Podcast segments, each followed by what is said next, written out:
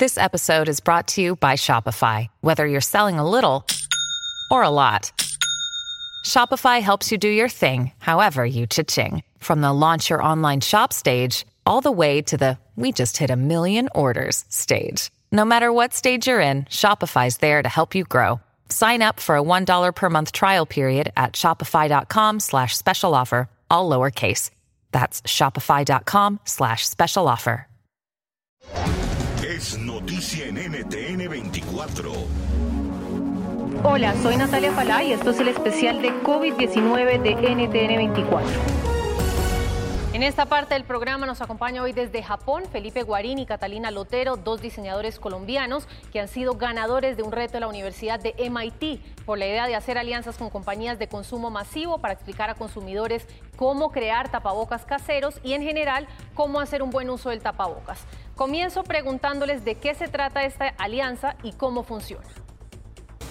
La forma en que funciona la alianza entre nosotros y las empresas es que nosotros proveemos unas gráficas que vienen acompañadas de un manual de cómo utilizarlas. Les pedimos a las empresas que por favor no alteren esas gráficas y a cambio nos den retroalimentación para mejorar el proyecto.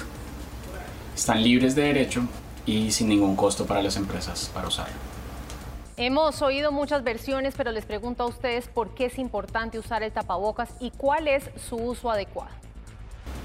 Algo que es importante saber es que cada vez que hablamos, escupimos. Y el virus puede durar en personas sin síntomas hasta 15 días. Entonces, si una persona está contagiada con el virus pero no presenta síntomas, está y está hablando, puede estar escupiendo pequeñas partículas que van contaminadas con millones de partículas del virus. Entonces es importante usar el tapabocas para poder parar esa dispersión de saliva de personas posiblemente infectadas y que son asintomáticas.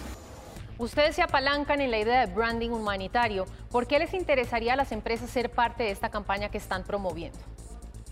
Estamos en un punto de inflexión en, en la humanidad.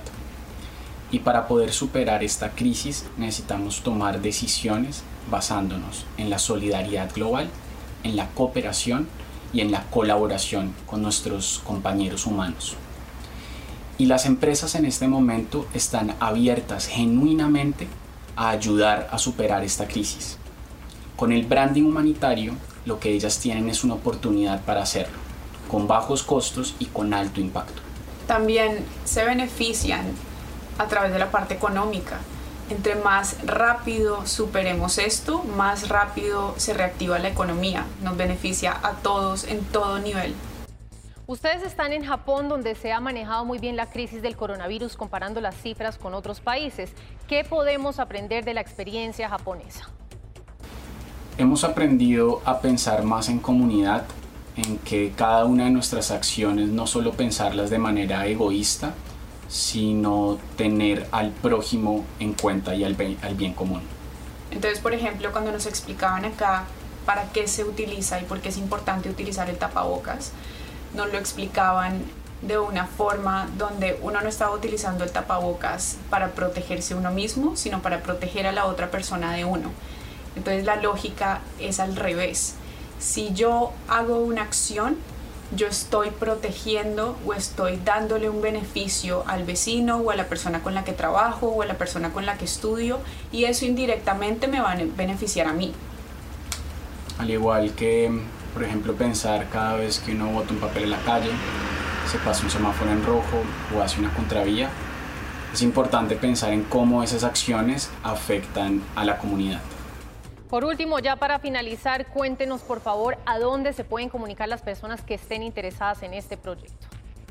Si hay alguien interesado en ser parte de esta campaña de branding humanitario, pueden entrar a brandinghumanitario.com o escribirnos a hola@brandinghumanitario.com y estamos muy pendientes. NTN 24, el canal internacional de noticias con información de interés para los hispanos en el mundo.